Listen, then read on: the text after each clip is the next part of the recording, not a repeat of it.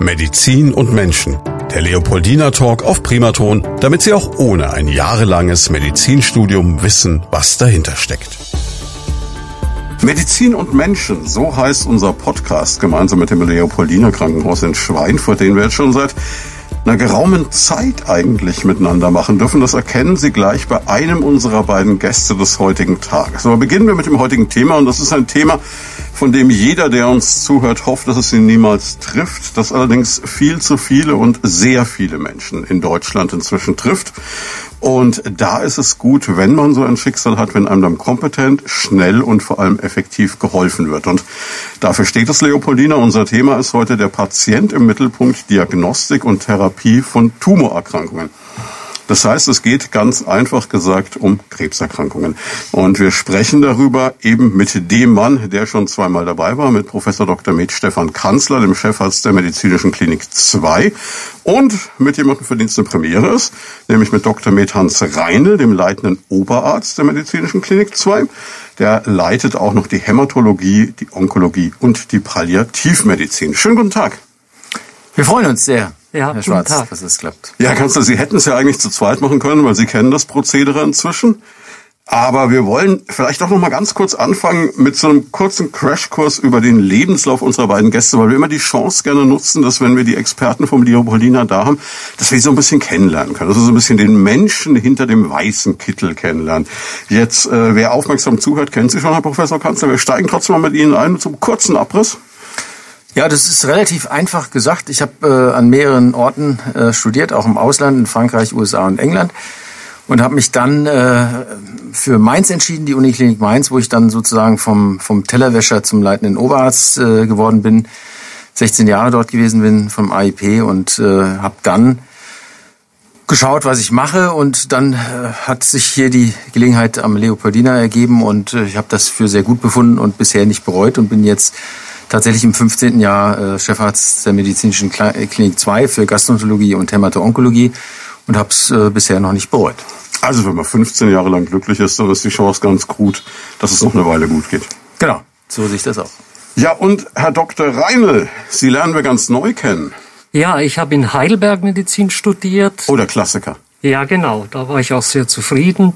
Anschließend habe ich die Ausbildung zum Hämato-Onkologen und Palliativmediziner am Klinikum Nürnberg absolviert. Dort war ich 13 Jahre.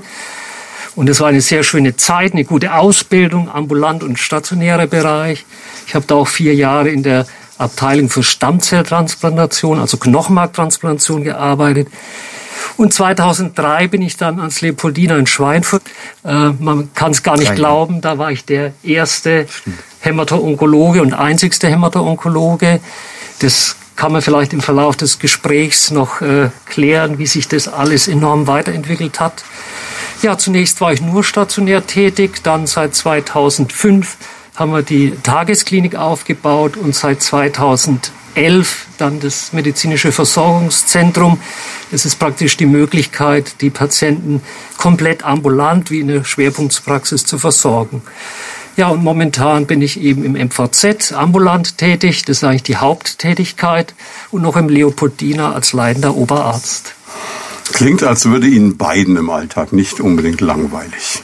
Sieht man auch ein bisschen daran, dass wir das Ganze, und das wissen die Leute nicht, die uns zuhören, jetzt wirklich an einem Abend aufzeichnen, weil Sie beide zur gleichen Zeit an einem Ort zu versammeln, ist äh, eine logistische Herausforderung. Aber ähm, zunächst haben wir so eine Begriffserklärung vor uns, weil wir reden jetzt einerseits von Krebserkrankungen, andererseits von Onkologie. Ist da überhaupt ein Unterschied? Ist das eine ein Synonym für das andere? Wie ist das? Ja, im Prinzip ist es der gleiche Begriff. Onkologie bedeutet eben Krebserkrankungen. Und unter Krebserkrankungen versteht man eben Erkrankungen, wo eine Zelle bösartig entartet und dann zunehmend wachsen kann. Und gutartige Tumoren, die bleiben immer an derselben Stelle und verdrängen vielleicht lokal. Aber das, wo es jetzt hier heute, denke ich, in erster Linie geht, sind die bösartigen Krebserkrankungen. Und die sind eben in der Lage, nicht nur zu wachsen, sondern auch Tochterzellen und Tochtergeschwülste in anderen Organen abzusiedeln. Und dadurch werden diese Erkrankungen eben potenziell lebensbedrohlich. Aber Onkologie und Krebs ist im Prinzip eine Begriffsbeschreibung. Jetzt sind Sie beide schon sehr lange im Leopoldiner tätig, das haben wir gehört. Und in der Zeit, Sie haben es auch schon angedeutet, hat sich wahnsinnig viel getan. Also man hat viel mehr über diese Erkrankungen gelernt und man hat gleichzeitig natürlich auch festgestellt, dass man mehr tun muss und hat da wirklich aufgerüstet. Sie haben jetzt allein vier zertifizierte Krebszentren in einem Krankenhaus. Ja, ist in der Tat so, Herr Schwarz, dass äh, die Onkologie äh, in meinen Augen mit Abstand das Feld ist, wo sich am meisten tut, wo es auch am schwierigsten ist, einen Überblick zu bewahren und wo eben ganz viele Fachdisziplinen äh, zum Wohl des Patienten zusammenkommen müssen, damit man am Ende die richtige Entscheidung fällt. Und äh, muss mal plakativ zu sagen, es kann nicht sein, dass der Hausmeister entscheidet, äh, wie die Therapie aussieht einer Krebserkrankung, ganz bildlich gesprochen, wenn ein Patient mit einem Problem zur Tür reinkommt und der Hausmeister dann sagt, naja, äh, gehen Sie doch mal zum Herrn so und so oder zur Frau so und so. Am Ende des Tages, egal durch welche Tür Sie reingehen in den Krankenhaus, muss das Ergebnis das gleiche sein. Und das mhm. sichern äh, jetzt sehr vereinfacht gesprochen diese Krebszentren zu. Das bedeutet, dass wir als Team, als Krankenhausteam, da, da sind die Radiologen dabei, die Strahlentherapeuten, die Pathologen, die Onkologen, die äh, alle Disziplinen, die was beitragen können, die sind verpflichtet, ihren Input zu geben. Und das ist, sagen wir mal, eine Rückversicherung auch für den Patienten, dass egal wo er äh, seinen Primärkontakt hat, dass am Ende jeder und wir beide eben auch äh, mal drüber geguckt haben. Und äh, wenn die Therapieentscheidung steht, ist es eine Teamentscheidung. Die Onkologie ist so äh, kompliziert geworden, dass man ganz schnell äh, auch Sachen übersehen kann, einfach auch schlicht nicht wissen kann. Und das ist eine Qualitätskontrolle. Was bedeutet eigentlich so ein Zentrum? Zentrum heißt, dass wir von der Deutschen Krebsgesellschaft in äh, kurzen Abständen, das sind zweijährliche Abstände, extern äh, begutachtet werden. Da kommen Gutachter äh, von der Deutschen Krebsgesellschaft, die sich jedes Detail anschauen. Da gibt es Kriterien, die man erfüllen muss, um ein Krebszentrum zu sein. Das ist, äh, geht von der einfachen Dokumentation über die Vorhaltung der notwendigen ähm, Maßnahmen, um den Krebs zu bekämpfen. Das geht aber auch um Studien, dass man den Patienten wirklich äh, moderne Therapie anbieten soll und muss und ansonsten äh, kriegt man dieses Zertifikat eben nicht. Also es ist ein, sicherlich eine, eine Qualitätssicherung. Wir haben im Übrigen das Ziel, äh, wirklich onkologisches Zentrum zu werden, dass wir das über alle Fachdisziplinen ausbreiten in Zukunft. Bedeutet natürlich aber auch, man ist bei Ihnen immer auf dem neuesten Stand der Forschung. Das heißt, ich kann mich darauf verlassen, wenn ich ans Leo komme, dann sind Sie quasi up to date von dem, was an Behandlungsmöglichkeiten machbar ist. Das würde ich sagen, das sollte so sein. Wir gehen davon aus, das ist so. Und ähm, jetzt ist es natürlich so eine Geschichte, wenn man das sieht, mit welcher Macht da in die Forschung auch investiert wird, welchen Stellenwert das hat. Dann ist es einerseits natürlich ganz toll für die Menschen, die mit dieser Krankheit zu tun haben, weil man wirklich merkt, es gibt internationale Anstrengungen, da möglichst viel zu tun. Andererseits spiegelt es aber auch wieder, dass das eine Erkrankung ist, die heutzutage einen sehr großen Anteil auch ähm, der Sterbefälle ausmacht. Also ich kenne diesen etwas saloppen Spruch aus der eigenen Familie, wo es hieß, na früher war es Krieg, heute ist es Krebs. Ja, das äh, ist so und äh, die Krebssterblichkeit ist die zweithäufigste. Das äh, ist natürlich auf der einen Seite zu bedauern, auf der anderen Seite ist es so, wir werden immer älter. Hm. Und was ja gut ist per se. Und die Krebserkrankungen sind natürlich häufig eine Erkrankung, nach dem 50. Lebensjahr. Nicht lang, nicht immer, aber häufig und dann ganz häufig über dem 70. Lebensjahr. Das heißt, je älter wir werden, umso mehr Krebserkrankungen wird es geben. Und umso wichtiger ist, dass wir, sagen wir mal, sehr individuelle und, äh, sagen wir auch schonende Therapieverfahren haben, haben, weil wir natürlich auch ältere Patienten haben, die sehr gebrechlich sind, wo man wirklich auch sehr sorgfältig überlegen muss, was kann man so einem Menschen äh, therapeutisch zumuten. Auf der anderen Seite kann man aber heute auch sagen, und das vielleicht gleich schon mal so als Hoffnungsschimmer am Beginn dieses Gesprächs, es ist nicht mehr zwangsläufig ein Todesurteil, eine Krebsdiagnose. Nein, das sicher nicht. Man kann sicher die Hälfte aller Tumorerkrankungen mittlerweile heilen. Da ist es natürlich auch ganz wichtig, dass die Erkrankungen frühzeitig und möglichst im Vorfeld erkannt werden. Das geht dann in das Thema Vorsorge oder Früherkennung weil je kleiner der Tumor ist oder falls nur eine Vorstufe eines Tumors vorhanden ist, umso besser ist natürlich die Chance auf Heilung. Ich nenne hier jetzt mal äh, Darmkrebsvorsorge durch Darmspiegelung oder Brustkrebsvorsorge. Das sind ganz wichtige Themen. Aber auch die Therapie hat sich wirklich so viel gebessert. Da kommen wir vielleicht noch drauf zu sprechen mit ganz neuen Methoden, so dass wirklich die Behandlungsmöglichkeit und letztendlich auch die Heilungsmöglichkeit sich schon deutlich verbessert hat. Aber klar, in der Bevölkerung haben die Krebserkrankungen natürlich noch einen sehr schlechten Ruf und es ist natürlich klar, dass auch viele Patienten an ihrer Erkrankung dann versterben werden.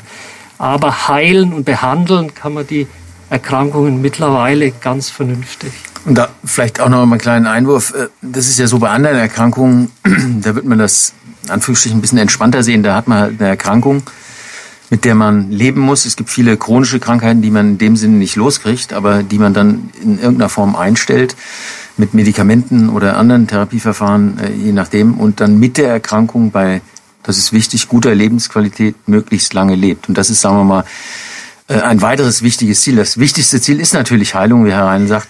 Aber wenn das nicht möglich ist, dann ist das ein wichtiges zweites Ziel, dass man sagt, mit einer Therapie, die Augenmaß hat, bei guter Lebensqualität möglichst lange leben. Das ist ein Ziel, was vielleicht ein ganz wichtiges ist, äh, auch Hoffnung für die Patienten, die nicht geheilt werden können. Ja, auch gerade von Patienten, wie Sie ihn schildern, der im hohen Alter ist, der vielleicht mit 80 so eine Diagnose bekommt, wenn der noch zehn gute Jahre hat, so brutal das jetzt klingt, ist das ja ein Riesenerfolg. Ja, und wenn es nur fünf sind, ist es auch ein Erfolg. Ja. Sie haben Gedanken zum Thema oder persönliche Fragen? Darauf freuen wir uns. Einfach anrufen unter 09721 20 90 20 und mitreden. Jetzt ist es ähm, so, dass wir dieses ganze Thema Vorsorge, normalerweise würde man jetzt einhaken, würde sagen, Leute, geht bitte zur Darmkrebsvorsorge, würden das nochmal schildern, würden sagen, ist es mit Brustkrebs, auch mit diesen ganzen anderen Krebsarten, wann, wie, wo, welche Vorsorge. Wir verweisen an dieser Stelle auf Podcasts, die wir schon gemacht haben, hier mit dem Leopoldiner. Die finden Sie, wenn Sie ins Internet gehen oder auf die Seite des Leopoldiner eben. Denn wir haben sowohl über Darmkrebsvorsorge, über Darmspiegelung als auch bei Brustkrebs, diese ganzen Erkrankungsarten, auch äh, im gynäkologischen Bereich etc., über Radiologie und so weiter eigene Sendungen gemacht. Die können Sie alle nachhören und das lohnt sich. Das kann ich Ihnen nur sagen an dieser Stelle. Wir gehen jetzt mal so ein bisschen, ja, eigentlich so vom Beginn einer Diagnose los. Also man ist beim, beim Facharzt und dann ist, glaube ich, so der Klassiker, dass nach so einer Standarduntersuchung der Arzt, welcher auch immer es dann ist, sagt, wir haben da was und das müssen wir mal angucken. Und dann äh, fährt man schon mit einem, glaube ich, nicht mehr so guten Gefühl nach Hause. Und wie geht's dann weiter? Gut, je nachdem, in welches Fachgebiet das gehört, geht man zum Beispiel in die Frauenklinik, in die Gastroenterologie und in die Urologie. Und das Wichtigste, um eine Krebsdiagnose wirklich zu sichern, ist die Gewebsprobe. Also man muss durch irgendeine Methode, sei es durch Ultraschall, sei es durch CT, muss man eine Gewebsprobe gewinnen, um das, und der Pathologe muss dann sagen, ja, das ist wirklich eine Krebserkrankung. Hm. Dann hat man im Prinzip die Diagnose gestellt und dann kommt es davon, hängt es davon ab, äh, welcher Tumor das ist, inwieweit man weitere Zusatzuntersuchungen machen muss an dem Gewebe. Weil heute ist zum Beispiel Brustkrebs nicht gleich Brustkrebs, sondern es kommt ganz genau darauf an, welche Form der hat, welche Merkmale der trägt. Und daraus resultiert dann das gesamte Therapieschema. Wenn man die Diagnose hat durch Gewebsprobe, ist dann als nächstes die, das Ausbreitungsstadium wichtig. Also man muss mit Bildgebung, Ultraschall, Röntgen, CT, muss man gucken, wo ist überall der Tumor lokalisiert. Ist er eben nur an einer Stelle, zum Beispiel im Magen, oder hat er leider schon Absiedlungen in die Leber oder Lunge gesetzt? Und dann mit diesen ganzen Tests, mit Laborwerten und wir gucken uns natürlich an, wie ist der Patient, hat er Begleiterkrankungen. Dann werden diese Daten ganz individuell von dem Patienten in die Tumorkonferenz eingebracht und dann wird man dort das Behandlungsprotokoll, Schema, die Strategie festlegen. Aber alle diese ja, Fachdisziplinen müssen zusammenarbeiten, bis es zu dem Punkt kommt, wo man wirklich sagen kann, ja, es ist diese Krebserkrankung, hat dieses Ausbreitungsstadium und hat bestimmte Merkmale und wir können jetzt in die Therapieplanung gehen. Vielleicht noch mal ganz kurz zurück zu diesem, zu diesem ersten Schritt, zu dir, dieser Diagnose. Wenn, in, in welchen Zeiträumen spielt sich das ab? Weil ich kann mir vorstellen, wenn jetzt ein Mensch erfährt, ich habe da was, dann ist ja immer diese Frage, wo landläufig der Bürger sagt, gutartig oder bösartig und wie schlimm wird's. Und das ist ja eine unglaubliche auch psychische Belastung. Wie, wie schnell kann man da Gewissheit haben? Oder kann man das gar nicht so generell sagen? Also ich kann da jetzt für uns sprechen und da muss ich ganz ehrlich sagen, manchmal wundere ich mich schon äh, über das Medizinsystem, wenn man, sagen wir, ein Symptom hat und zur Symptomabklärung einen Termin in drei Monaten kriegt. Da würde ich das sagen, hört man ja. In einem halben Jahr komme ich in die Röhre, tralala. Schön, wenn ich dann auch lebe, würde ja. ich dann antworten. Also bei uns, und das versuchen wir wirklich umzusetzen, äh, wenn man ein Symptom hat, aber auch wenn man kein Symptom hat, ist, und da will ich noch mal eine kurze Rolle rückwärts machen, das hat Herr Reinl ja gesagt, dass wir natürlich viele Krebserkrankungen über eine Vorsorgeuntersuchung erkennen wollen. Und dann ist, steht, ja auch die Diagnose, dann, dann geht es genauso weiter. Aber das ist äh, leider nur bei wenigen Krebserkrankungen möglich, muss man mal sagen. Da können wir vielleicht auch noch mal drüber reden. Aber wenn dann ein Hinweis ist auf eine Krebserkrankung, dann muss das in meinen Augen schnell gehen. Nicht, weil äh, die Behandlung so schnell beginnen müsste im Regelfall, sondern weil eben, was Sie ansprechen, die psychische Belastung vom Patienten und auch von der Familie und die Sorge um, um das, was dann sein wird, so groß ist, dass ich denke, man muss dann sehen, dass man das in den nächsten 14 Tagen auf den Punkt bringt. Und ich, ich spreche da für uns und äh, ich denke, du wirst mir zustimmen, dass, dass wir das äh, versuchen zu ermöglichen, äh, wenn immer es geht, genau aus diesen äh, auch psychologisch äh, schwierigen äh, Umständen, die man dann hat. Jeder kennt das, wenn man mal irgendwo einen, einen Lymphknoten hat, der ein bisschen größer ist und äh, sei es nur eine Erkältung, da malt man sich natürlich gleich die schlimmsten Bilder aus, aber äh, da will man natürlich schnell Abhilfe schaffen und äh, ich denke, da stehen wir als Leopoldiner dafür, dass wir da versuchen, möglichst schnell Sicherheit zu schaffen. Jetzt haben Sie es aber gerade schon angesprochen, nochmal so angerissen mit Ihrer Rolle rückwärts gerade eben, dass Sie sagen, es gibt ja auch Krebserkrankungen, die verlaufen völlig symptomfrei. Das ist, deswegen ist ja, glaube ich, auch gerade zum Beispiel diese Darmkrebsvorsorge so wichtig. Man kann da schon relativ weit sein, ohne dass man irgendetwas davon bemerkt. Genau, das ist das Problem und äh, die Vorsorge, und das muss man wirklich immer wieder betonen, das richtet sich an Personen, die symptomfrei sind. Da geht es um nicht, ab, nicht um Abklärung irgendwelcher Symptome, sondern es geht um Menschen, die sich vollkommen gesund fühlen und wo man durch Verfahren, und das ist gar nicht so einfach, das zu beweisen, dass das äh, was bringt, ähm, einen, einen Krebs in der frühen äh, Situation erwischen kann, damit die Heilungschancen dann deutlich höher sind. Und wenn man das mal runterbricht, also das ist beim Darmkrebs der Fall, beim Brustkrebs würde ich sagen, ist auch der Fall, wobei da international sehr darüber äh, debattiert wird. Äh, beim Prostatakrebs das Allergleiche. Und dann hört das schon fast auf. Dann, dann ist man schon im Bereich, wo man sagt, okay, wenn man ein gewisses Alter hat, da würde ich sagen, ab 50, 55 äh, sollte man sich einmal im Jahr beim Internisten mal vorstellen, dass er einfach mal drüber guckt, vielleicht mal ein Labor macht und guckt, ob irgendwas auffällig ist.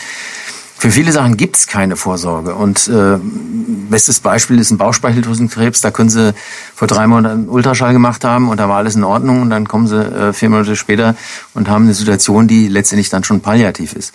Umso wichtiger ist, das, was da ist, das sollten die Leute wirklich annehmen. Und dann, ich wiederhole mich, dann vielleicht eine internistische, sorgfältige Untersuchung jedes Jahr beim Internisten oder beim Hausarzt. Und äh, wenn irgendwas auffällig ist, dann einsteigen. Also hier greift nicht die Theorie der Corona-Querdenker, wenn ich es nicht diagnostiziere, existiert es nicht. Das äh, wollen wir, glaube ich, hier nicht ausführen, aber ich würde sofort unterschreiben. Eine Ergänzung zu den Dauer, also die Diagnose Krebserkrankung an einer Gewebsprobe, das geht relativ schnell. Aber manchmal brauchen die Patienten doch etwas Geduld, bis wir den Therapieplan, das Therapieschema erstellen können, weil da manchmal im Hintergrund wirklich hochmoderne, hochkomplexe Untersuchungen gemacht werden müssen, die eben zum Beispiel zwei Wochen dauern. Also wenn der Patient die Diagnose bekommt, ja, es ist eine zum Beispiel Lungenkrebserkrankung, dann kann es durchaus noch zwei Wochen dauern, bis wir den optimalen Therapieplan erstellen können, weil es eben so wichtig ist, die Merkmale an den Zellen zu erfassen, weil sich dadurch unterscheidet, brauche ich jetzt eine Chemotherapie oder eine Tablettentherapie oder eine Immuntherapie.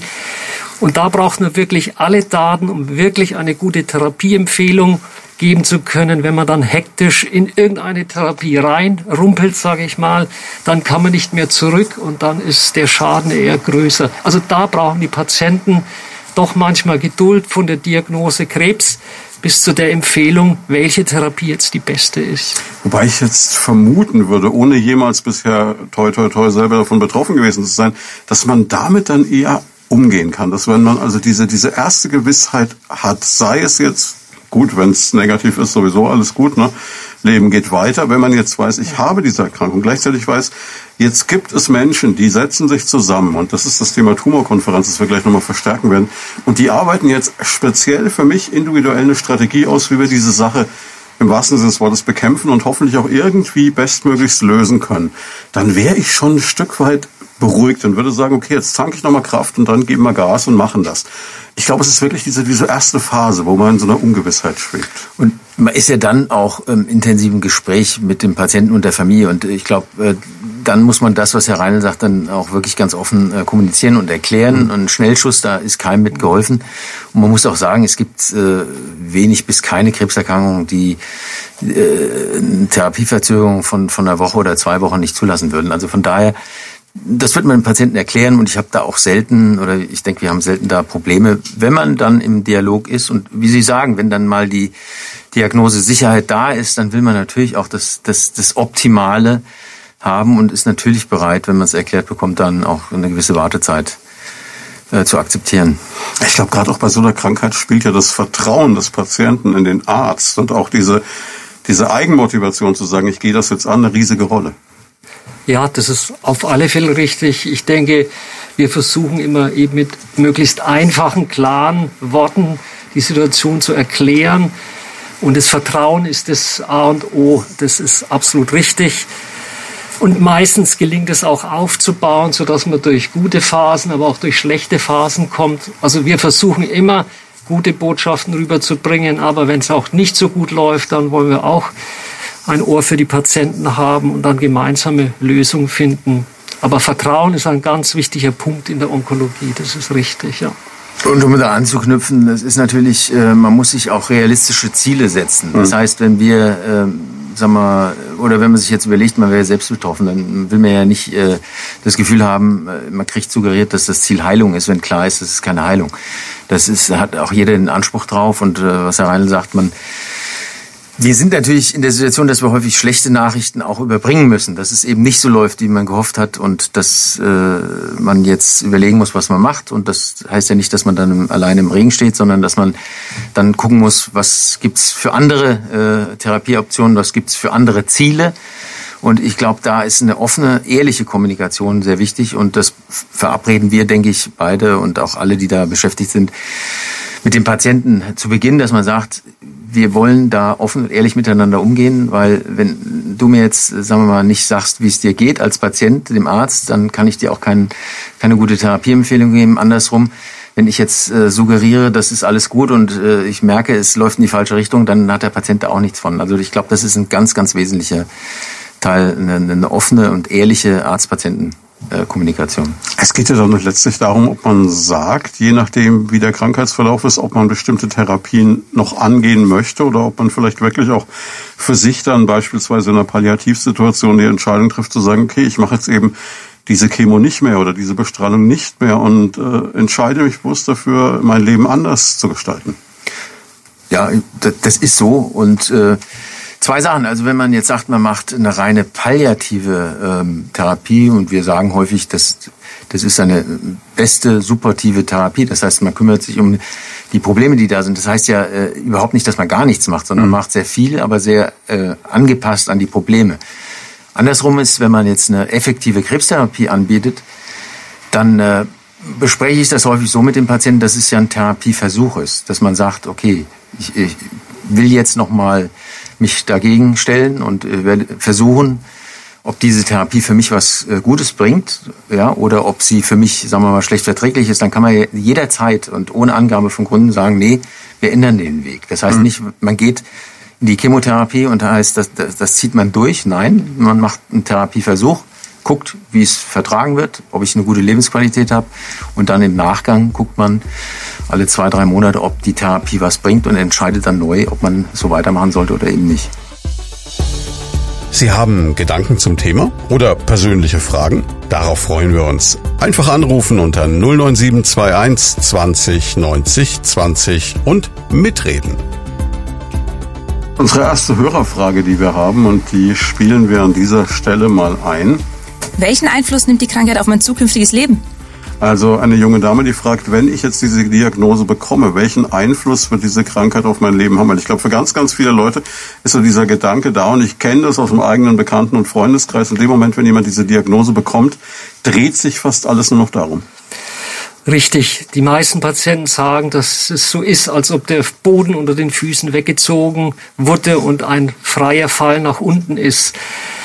Was das natürlich für den einzelnen Patienten bedeutet, ist sehr, sehr unterschiedlich. Das hängt natürlich von der Erkrankung ab. Aber meistens ist es so, wenn der erste Schock äh, praktisch verarbeitet worden ist und wir die Diagnose übermittelt haben, dann bieten wir auch Lösungsmöglichkeiten, Therapievorschläge an. Und das hat dann eben was auch wieder mit Vertrauen zu tun. Wenn die Patienten an Vertrauen fassen, dann werden sie wieder stabiler. Aber klar, das Leben ist grundlegend auf den Kopf gestellt. Ziele äh, werden plötzlich unwichtig. Ähm, die meisten Patienten wissen plötzlich, was wirklich wichtig im Leben ist. Aber das ist sehr, sehr, sehr unterschiedlich, wie damit umgegangen wird. Da gibt es so viele Möglichkeiten, wie es eben Menschen gibt. Aber wir versuchen da auch zu unterstützen mit psychoonkologischen Vermittlungen, mit Gesprächen, und wiederholten Gesprächen. Das geht nicht äh, auf einmal in kurzer Zeit zu verarbeiten.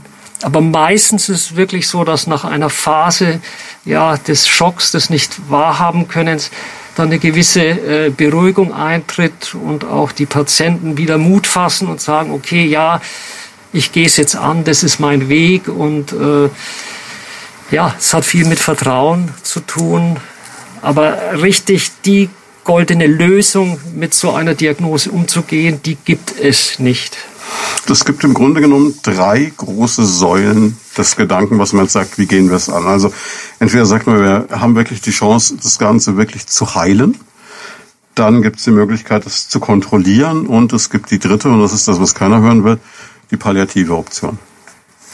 Ja, genau. Die Heilung ist sicher das Hauptziel, das man hat, dass man eine Krankheit irgendwie behandelt, die ist dann weg und kommt nie wieder.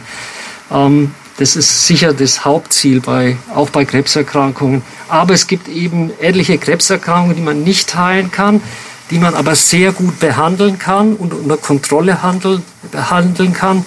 Und zwar so, dass die Patienten auch wirklich im Idealfall von der Erkrankung nichts oder fast nichts mitbekommen und zum Teil auch dieselbe Lebenserwartungen haben. Solche Erkrankungen gibt es auch. Also die Krankheitskontrolle oder Behandlung ist sicher wichtig.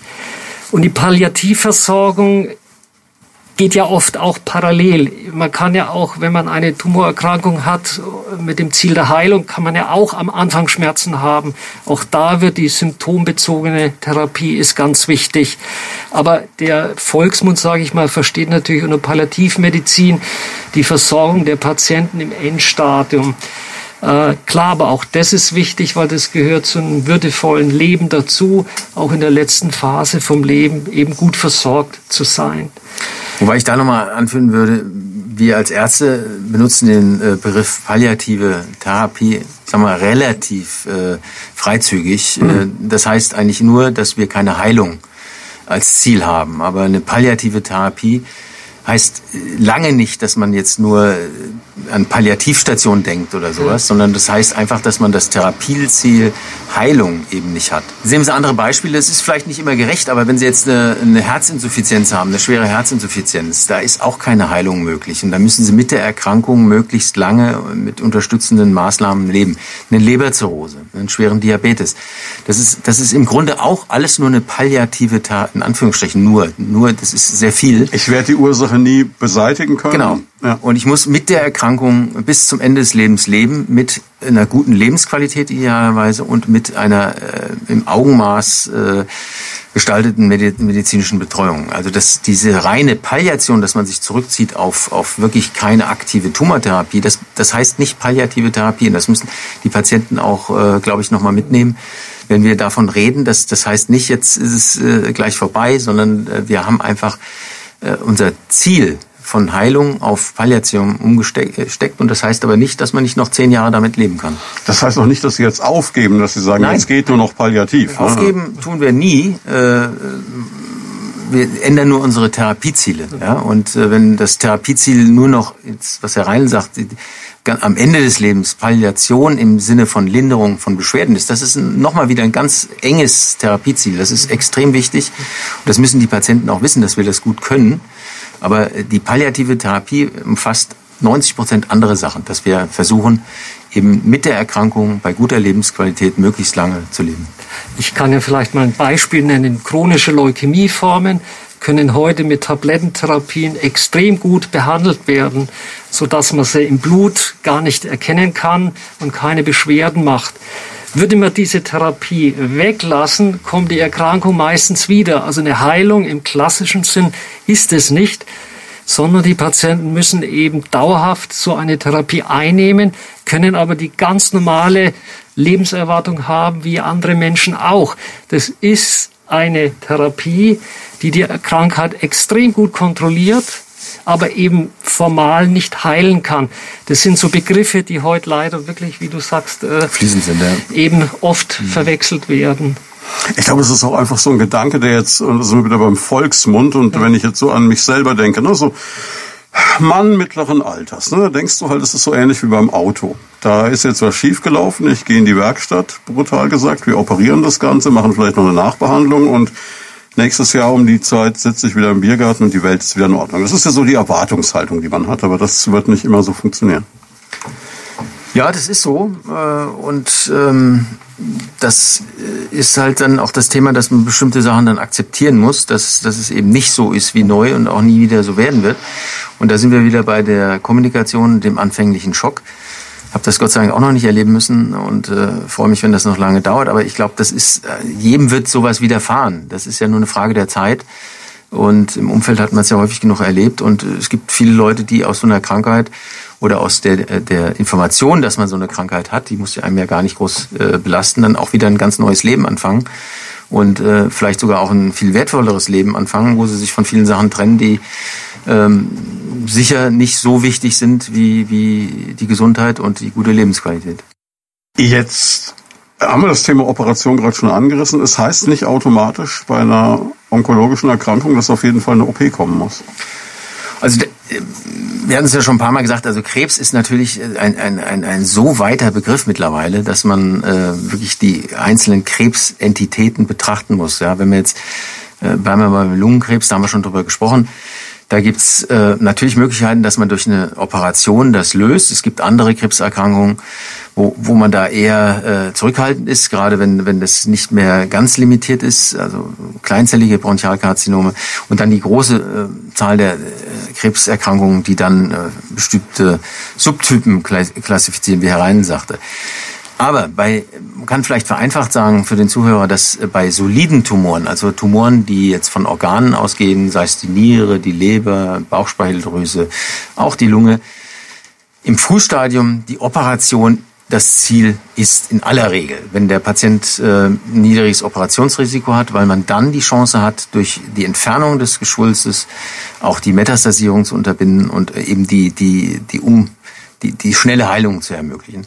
Es gibt andere Tumorerkrankungen, die sind per se äh, schon systemisch, wenn man jetzt Lymphome hat oder so, da, oder Leukämien oder da ist eine, eine Operation äh, schlicht nicht möglich. Da muss man andere Verfahren ähm, einsetzen. Andere Verfahren ist mal schnell bei diesem, was viele Leute so als die Wahl zwischen Pest und Cholera empfinden, Bestrahlung oder Chemo. Ja, also Bestrahlung ist eher vergleichbar mit Operation, weil eine hm. Bestrahlung mhm. immer lokale Effekte hat. Jetzt die sogenannte Chemotherapie, das nenne ich lieber medikamentöse Tumortherapie, weil die klassische Chemotherapie, vor der jeder irgendwie Bammel hat, ist nur ein, ein Teil davon. Heutzutage äh, gibt es eben auch äh, so zielgerichtete Therapie, nennen wir das. Das sind häufig Tablettentherapien oder Antikörper, die als Infusion gegeben werden, die eben sehr gezielt auf bestimmte Merkmale der Zellen reagieren und die dort eben äh, kaputt machen. Und dann gibt's noch die immunonkologische Therapie. Das ist, wo 2018 der Nobelpreis vergeben worden ist. Das sind eben Therapien, die gar nicht direkt an der Tumorzelle wirken, sondern die das tumoreigene, äh, die das körpereigene Immunsystem aktivieren und die erkennen dann wieder die Tumorzellen und zerstören die indirekt. Also das sind vollkommen andere verschiedene Ansätze und die Chemotherapie heutzutage macht vielleicht nur noch 30, 35 Prozent aller Therapien aus. Also das ist sehr vielfältig, sehr breit geworden. Auch die Nebenwirkungsprofile sind komplett anders und wir können auch Patienten behandeln mit Begleiterkrankungen oder sehr alte Patienten, die man früher niemals behandelt hätte mit Chemotherapie, die aber durch diese neuen und modernen Therapieansätze eben gut behandelbar sind. Da schlage ich dann wieder zurück. Deshalb ist es so wichtig, dass die Diagnose am Anfang passt, dass man wirklich weiß, okay, diesen Patient kann ich eher mit einer Tablettentherapie als mit einer zielgerichteten Therapie behandeln. Der Patient braucht leider eine Chemotherapie, aber die sind ja auch effektiv. Oder es ist was für einen immun immunonkologischen Ansatz da. Und was die Sache natürlich noch komplexer macht, diese Therapiemodalitäten können miteinander kombiniert werden. Und deshalb ist es so wichtig, das interdisziplinär im Vorfeld zu besprechen, dass man wirklich die optimale Therapie und Sequenz rausbekommt. Also zuerst eine Operation oder zuerst eine Chemotherapie, dann die Operation und so weiter. Oder und eine so Radiochemotherapie. Oder eine Radiochemotherapie, genau. Also das kombiniert man auch miteinander. Und da ist es natürlich so, dass man äh, wirklich sagen muss, dann, wenn man sich jetzt mal einen, einen Patient äh, reinversetzt, der so überhaupt keinen Zugang zur Thematik hat, ähm, da ist natürlich das Thema Vertrauen äh, allübergreifend, mhm. weil das ist so kompliziert geworden und viele Patienten kommen dann und sagen, ja, äh, haben Sie, Herr Doktor, äh, schon mal über Immuntherapie nachgedacht? Dann muss ich immer dem Patienten erklären, also wenn, wenn er mir jetzt die Neuigkeit bringt, äh, dass ich vielleicht mal Immuntherapie bei ihm machen sollte, dann, dann gibt es ein Problem, ja, weil mhm. dann, dann ist er an der falschen Stelle. Aber aus der Verzweiflung kommt das natürlich, und das ist ja auch nicht bös gemeint, aber es ist so komplex geworden, ähm, dass, dass man sich wirklich auch im Behandlungsteam dann ein bisschen aufteilen muss. Der eine macht mehr flüssige Krebserkrankungen, also sprich Lymphome, Leukämien, der andere macht mehr Magen-Darm und der andere macht halt äh, Brust und der andere Urologie. Und wie gesagt, das ist sicherlich eine Stärke am Leo, dass wir das äh, gewährleisten können. Ne? Mich fasziniert gerade dieser Gedanke der Immunonkologie, weil das klingt für mich so jetzt auch wieder sehr laienhaft und Sie können mich da korrigieren, wenn es falsch ist. Ein bisschen wie eine Impfung gegen Krebs, also individuell auf den einzelnen Patienten. Jein, also im Prinzip. Also der, der, der Vorgang ist ja. ähnlich, aber ich kann nicht die Bevölkerung durchimpfen. Ja, aber der, der Ansatz, das wäre wär der nächste Ansatz, dass man gegen, gegen Krebszellen impfen kann. Das sind ja die Methoden, wo jetzt auch der mRNA-Impfstoff entwickelt worden ist gegen Covid. Das sind ja Ansätze, die man ursprünglich auch für die Krebstherapie entwickelt hat. Also eine Art BioNTech gegen Krebs haben äh, Richtig. Das kann das ich vielleicht einfügen, dass ich äh, bin ja aus Mainz und der Ugu Sahin hatte das Labor neben mir in Mainz. Und, Ach Mensch. Da wird schon äh, seit 30 Jahren äh, immunonkologisch geforscht. Da ging es erst darum, dass man Tumorvakzine macht, dass man also Tumor äh, Zellen isoliert und dann als äh, Vakzine spritzt. Das, das, es gibt viele Studien jetzt gerade auch von BioNTech, das weiß man gar nicht, weil die jetzt so berühmt sind über die, die Corona-Sache, aber das ist eigentlich eine Firma, die natürlich nur über äh, immunonkologische Verfahren forscht und äh, es gibt laufende Studien. Und das ist mehr so, äh, die Corona-Impfung mehr so ein Abfallprodukt gewesen. Und was Herr Reinl sagt, das ist natürlich, und das macht auch Sinn, weil ähm, Aufräumen im Körper kann im Grunde nur das Immunsystem. Das äh, kommt in die letzte Ritze, ähm, das hat kein, keine Zugangsbeschränkungen und wenn die Zellen dann wieder den Tumor äh, die Tumorzelle erkennen, die einen Me Mechanismus entwickelt hat, wie sie das vermeiden kann, dann haben wir die Möglichkeit, zumindest langanhaltende Remission oder auch langanhaltende vielleicht sogar Heilungen zu haben äh, bei Situationen, die wir früher so nicht kannten. Es sind im Moment wenige, aber es gibt diese Patienten. Ja, also das ist wirklich so, dass etwa 15, 20 Prozent von bestimmten Erkrankungen so eine Langzeitremission äh, haben. Das bedeutet, dass die Erkrankung zurückgeht und stabil bleibt. Das sind äh, Therapieverläufe, die wir vor sieben, acht Jahren definitiv mhm. nicht gesehen haben.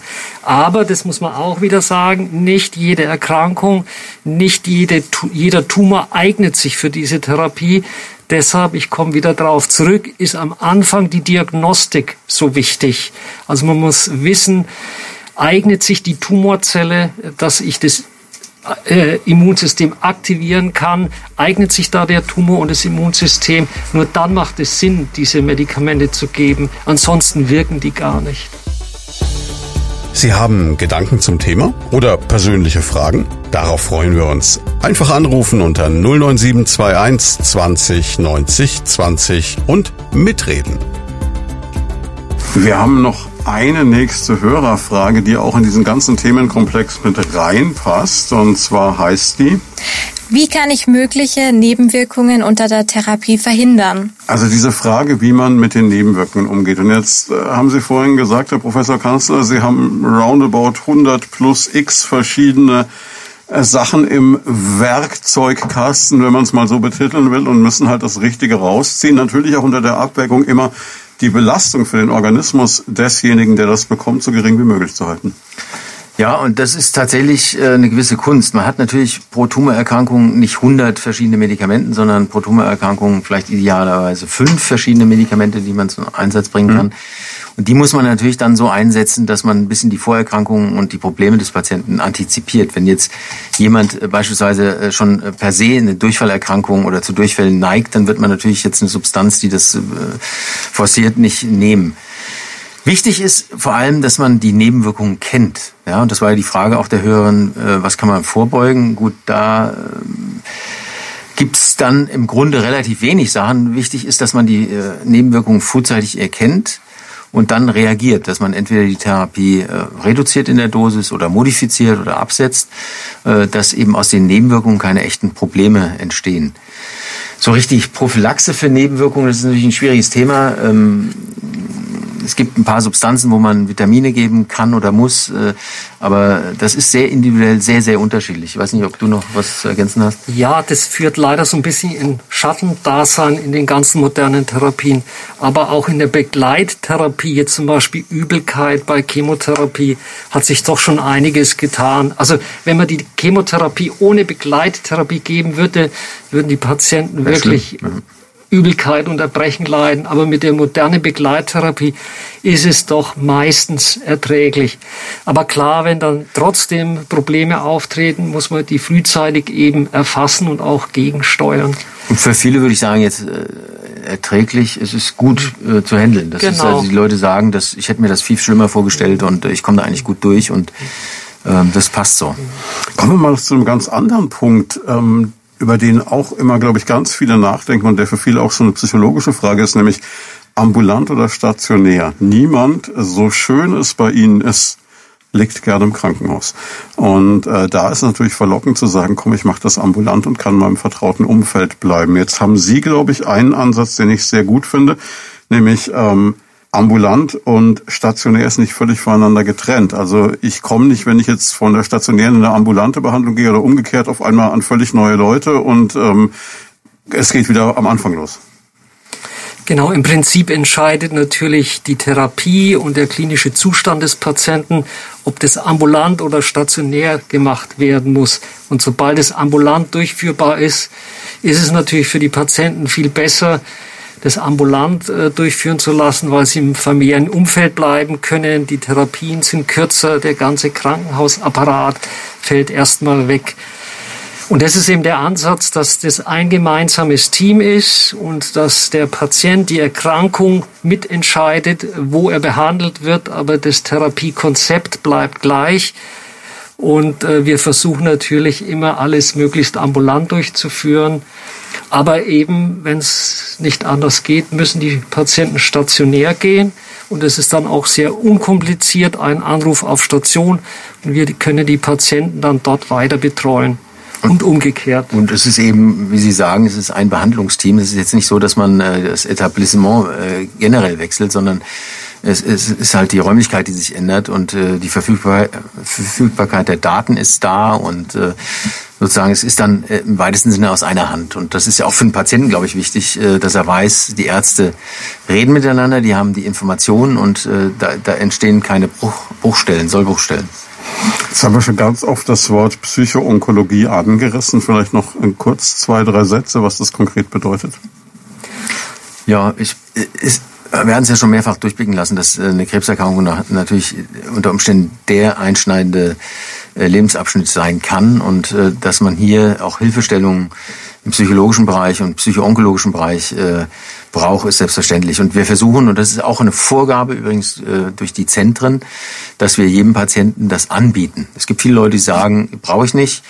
Ähm, ich bin in der Familie oder mit Ihnen äh, gut aufgehoben und ich äh, brauche jetzt keinen zusätzlichen äh, Gesprächspartner, aber viele nehmen eben das auch gerne an und das bieten wir stationär wie ambulant an und da ist sicherlich auch noch äh, Potenzial für, eine, für einen Ausbau jetzt im Rahmen der Zentren.